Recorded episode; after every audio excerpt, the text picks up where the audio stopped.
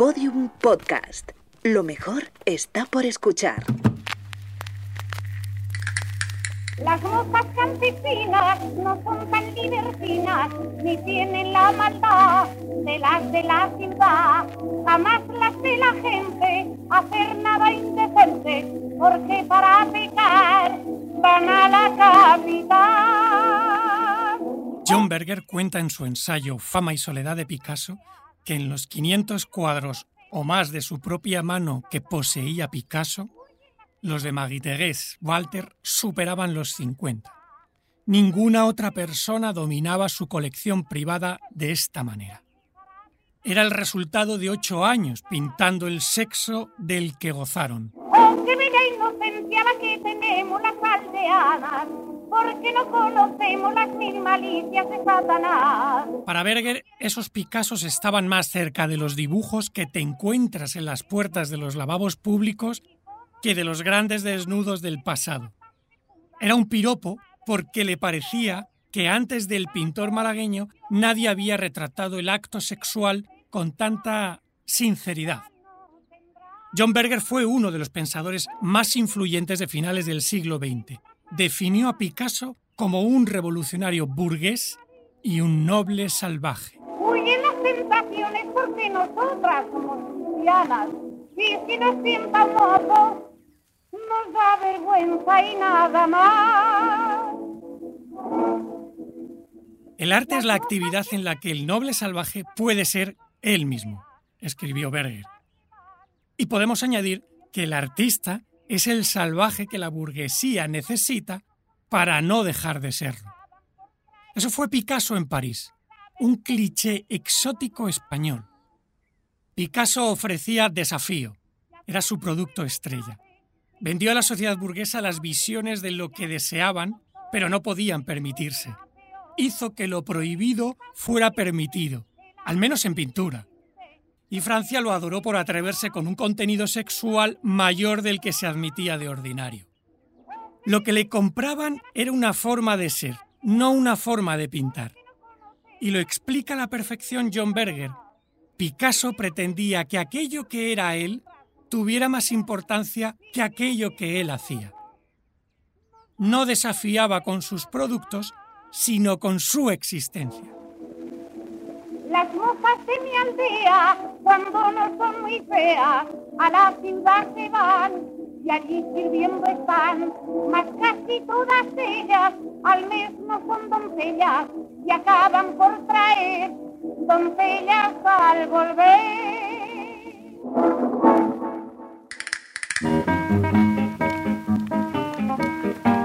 Libres de Picasso, un podcast original de Podium sobre mujeres libres, con Pello H. Riaño. Episodio 6. El regalo.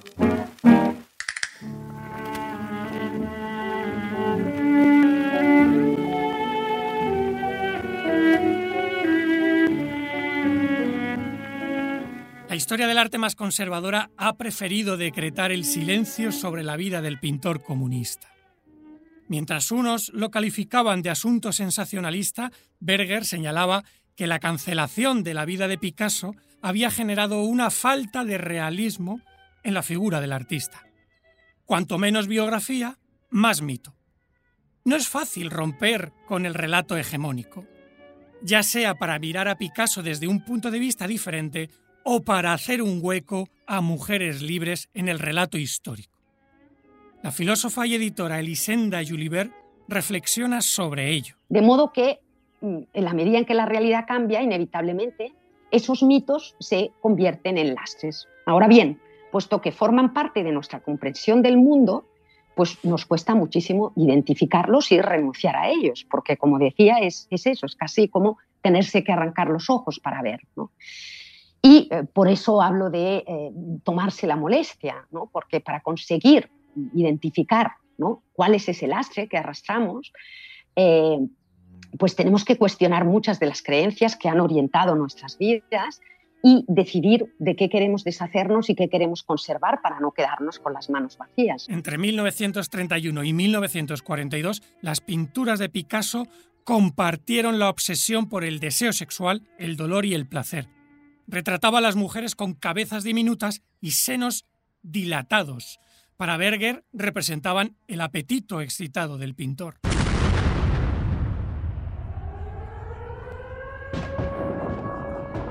Pero después de 1944 la tensión sexual desaparece y el invasor se vuelve sentimental.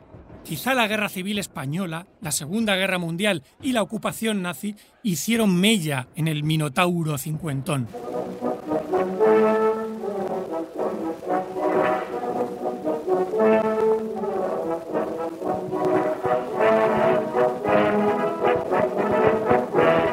Quizá fue conocer el drama de los españoles que llegaban a su casa pidiéndole ayuda para conseguir papeles de residencia en Francia.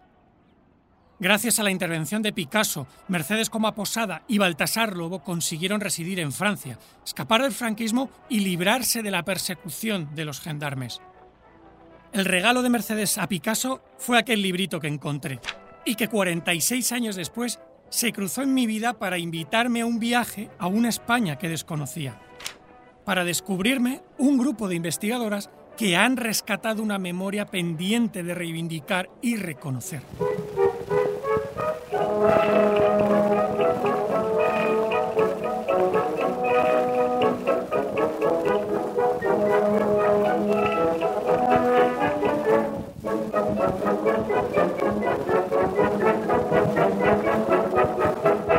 Final de este viaje he visto crecer la dimensión del proyecto de democracia radical destruido por el franquismo.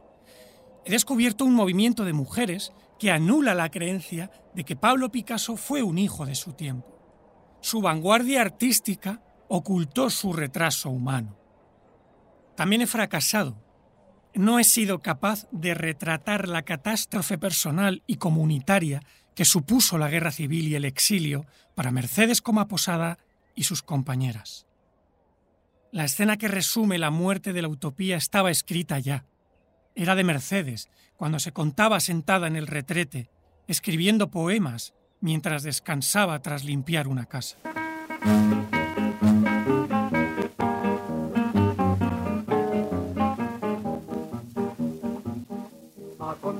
tengo la última noticia, que en el mundo entero la atención merece. Hola. Por fin. Persigo desde hace meses a Dolores Marín para que me haga un hueco en su agenda. Acaba de jubilarse y va de conferencia en conferencia, además de hacer talleres y escribir su nuevo libro. Oye, qué bien, al final hemos coincidido, por fin. Es una historiadora de referencia en el estudio del anarcofeminismo español.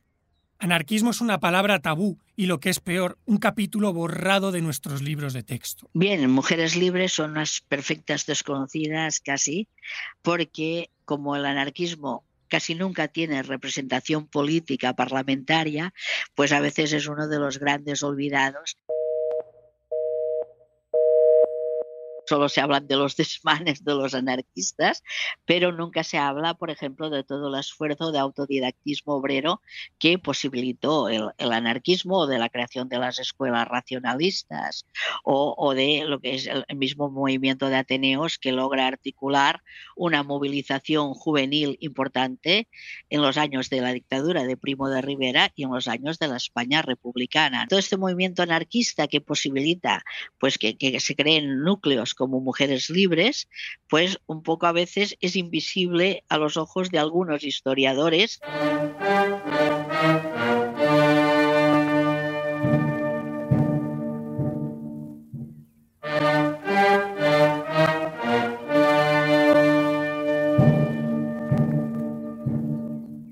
El anarquismo fue derrotado, primero en la guerra civil y luego en la transición. Una muerte doble que también se llevó por delante las conquistas del movimiento de mujeres libres. Es una pena porque yo pienso que el movimiento feminista actual podría tomar prestadas algunas de, las aportaciones de mujeres libres, que lógicamente están superadas porque han pasado muchísimos años, pero que pienso que son muy actuales.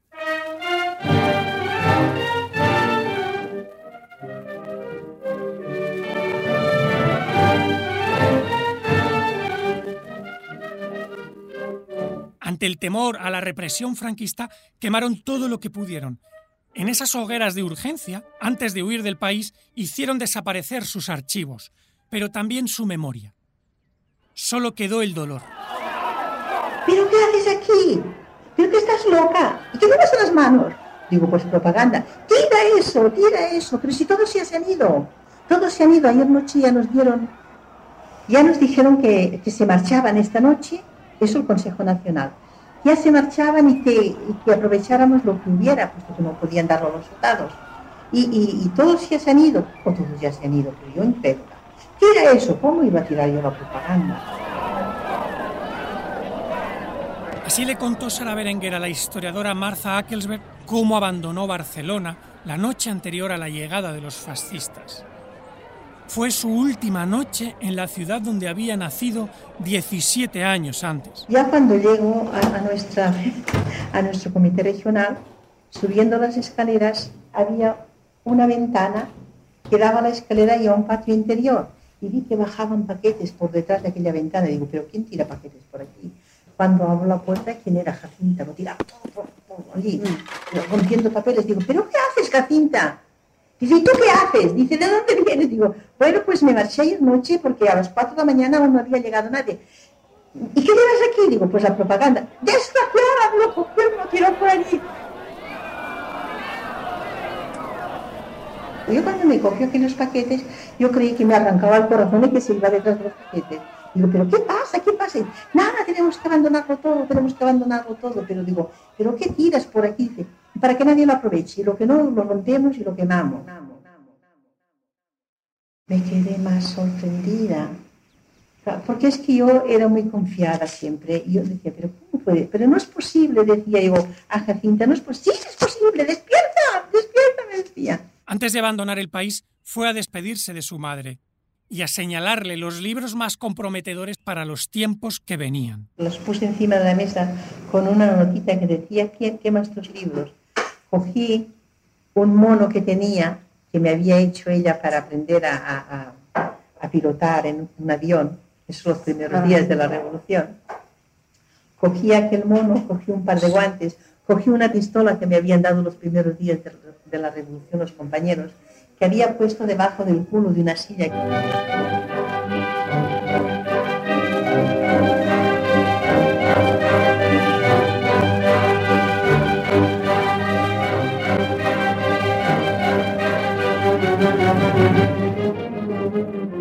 Así salió Sara de su casa en 1939, un año después de haberse unido a Mujeres Libres. Dejó a su madre y a cuatro hermanos, a su padre lo habían matado en el frente. Íbamos precipitando, ¿no?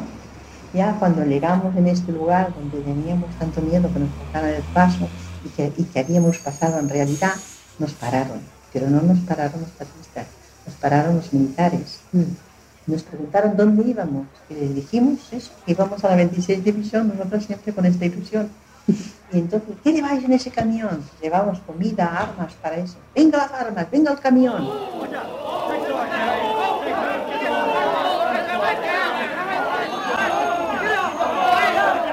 claro, nos defendimos como pudimos. Nosotros vamos a una división y vamos a... no necesitáis armas. Pero sí, las necesitamos, igual como vosotros, ni más ni menos.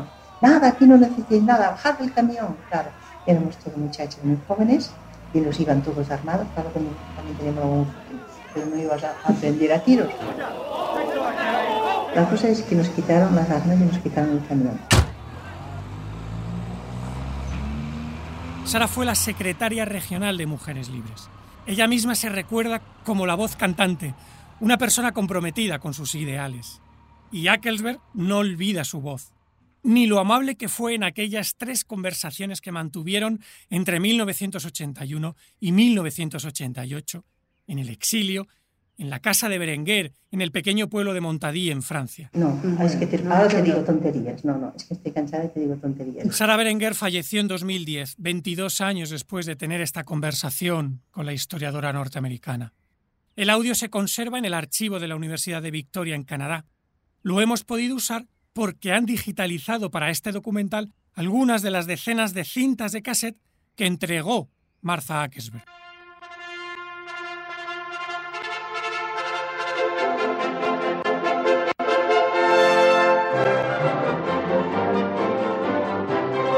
40 años de dictadura enterraron cualquier intento de rescate de aquellas miles de mujeres que se formaron para vivir sin pedir permiso. Las leyes de Francisco Franco ahogaron sus libertades para educar mujeres sumisas al marido, entregadas a la familia y devotas de la moral católica. Las mujeres españolas, yo no sé qué es lo que tienen, guapas son, sí, marchan lindas son, sí, tienen con sus ojos de azabate, enloquecen a un rajá. Digo, con aquí, que la pura verdad. Mujer vuelve a ser considerada una persona menor de edad que necesita del permiso de su marido para poder trabajar o para abrir una cuenta bancaria o para poder sacarse un pasaporte. Además, se les impone a las mujeres aquello que se llamaba el servicio social, que no es otra idea que una reeducación fascista de la mujer para volver a intentar encerrarla en sus casas. O sea, la mujer deja de ser una mujer que puede ser autónoma y trabajar fuera de casa para volver a ser una mujer dependiente del marido, del hermano mayor o de su padre. O sea que volvemos a una institución patriarcal que intenta pues eh, que las mujeres no sean dueñas ni de su cuerpo ni, ni de sus decisiones. Quiereme siquiera un poco. Quiereme, quiereme. Y yo te juro que te vuelvo loco. Se vuelve a fomentar además la natalidad o sea, como si, o sea, y se prohíbe lógicamente el aborto, las relaciones sexuales prematrimoniales, el amor libre que habían pedido pues eh, estas compañeras de mujeres libres, es, es decir, que la represión cae con el proyecto del franquismo sobre la mujer y es una, una represión brutal y además es una idea de mujer que tiene muchísimos paralelismos con el nazismo alemán y el fascismo italiano, lógicamente. O sea, las tres Ks del, fascismo alemán se imponen otra vez eh, aquí. Eh, o sea, aquello de cocina, casa, guardería. ¡Quíreme! ¡Quíreme! ¡Niño de mi corazón! ¡Quíreme! ¡Quíreme! ¡O armo una revolución! Dolores Marín trabajaba por la mañana en una oficina y por la tarde investigaba en la hemeroteca con Antonia Fontanillas, superviviente de la asociación. Juntas buscaban en la prensa las noticias de las mujeres que habían sido olvidadas. Yo militaba también dentro de, las filas feministas a partir del 76, 77 en Barcelona y claro, vi que el feminismo de mujeres libres era muy parecido al feminismo que nosotras estábamos eh, creando en aquellos años de la transición. Para mí esto fue brutal, o sea, ver cómo mujeres libres eh, eh, ah, o sea, eran casi las precedentes del feminismo negro americano, por ejemplo, un feminismo radical, eh, importante, de, de control del propio cuerpo. Y cuando la represión terminó, nadie se preocupó por las mujeres que habían luchado por la igualdad en el pasado. Tampoco sus compañeros anarquistas.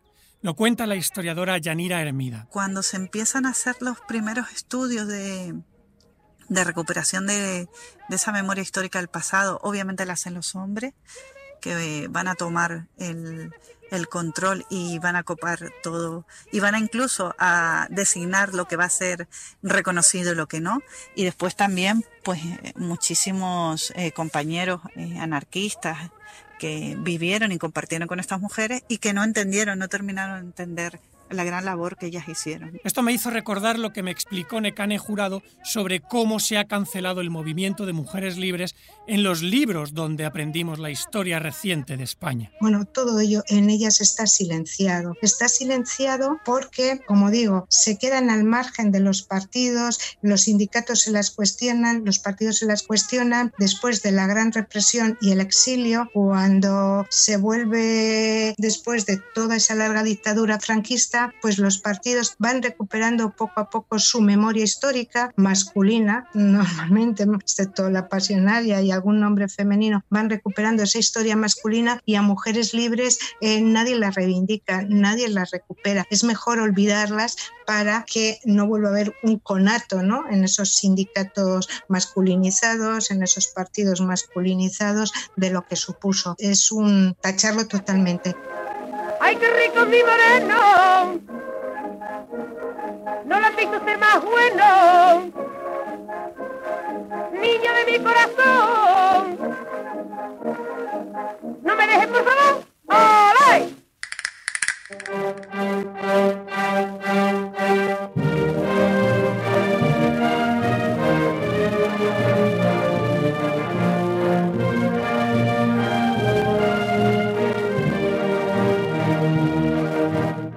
Libres fueron pura vanguardia política y social. Se atrevieron a imaginar otro mundo, y lo hicieron realidad. Que llegaron a tocar el cielo con las manos, con todas sus, hazañas, ¿no? Con mujeres que habían sido periodistas, que habían tenido sus propios órganos de prensa, que habían educado libremente a sus hijos y que luego, plaf, ¿no? Se, les desmonta esto de un día para otro, ¿no? Y que ellas me lo contaban llorando, ¿no? El paso de la frontera o, o cómo eh, eran despreciadas en Francia por, por algunos, ¿no? Etcétera.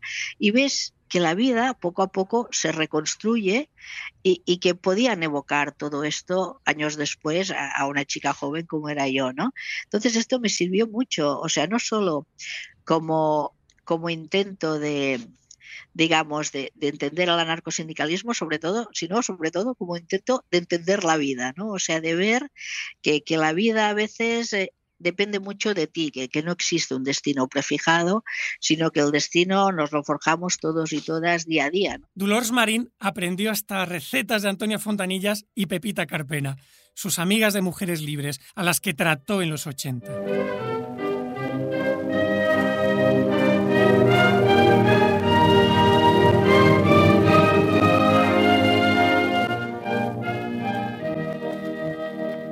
Que han sido muchas enseñanzas a lo largo de la vida o sobre todo lecturas que aquí no había en España, ¿no? sobre todo en los años de la transición, hacerme descubrir otros horizontes. O sea, para mí ha sido importante conocerlas porque aprendí, he aprendido muchísimo de ellas. También pregunté a Martha Ackelsberg qué es lo que más le había impresionado de aquellas mujeres con las que se encontró para reconstruir su historia.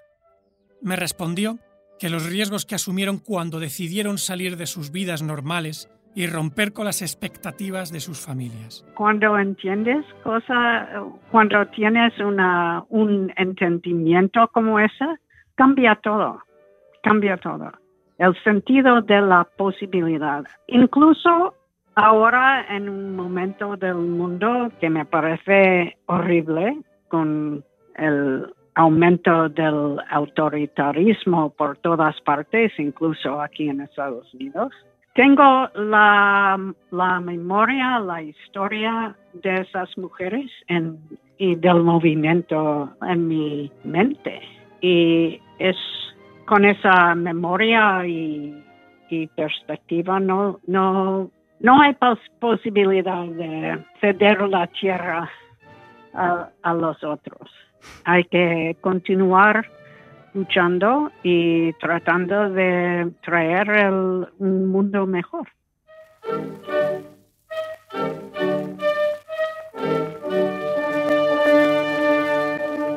¿Y qué aprendió Martha Ackelsberg de Mujeres Libres? ¿Qué aprendí yo? Sí. La posibilidad de un cambio enorme. A pesar de que nos sucedieron en cambiar la sociedad de una manera permanente, esa experiencia de emancipación, de militancia, de comunidad, de tener la responsabilidad para su vida, para su sociedad, para mí saber de ellas, entender cómo fue, para mí la, la experiencia, diría, más importante de mi vida. Eh, ha afectado todo lo que hago, porque yo entiendo que es posible hacer cosas imposibles. Esto es lo que hicieron.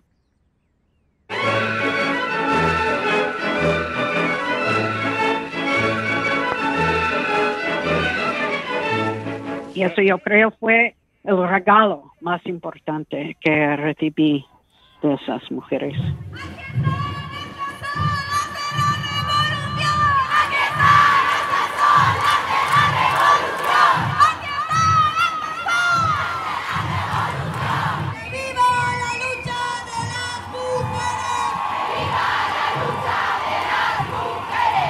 España, España, tu valentía, la monarquía ya destruyó. España, España, tu vieja historia tiene otra gloria por tu valor.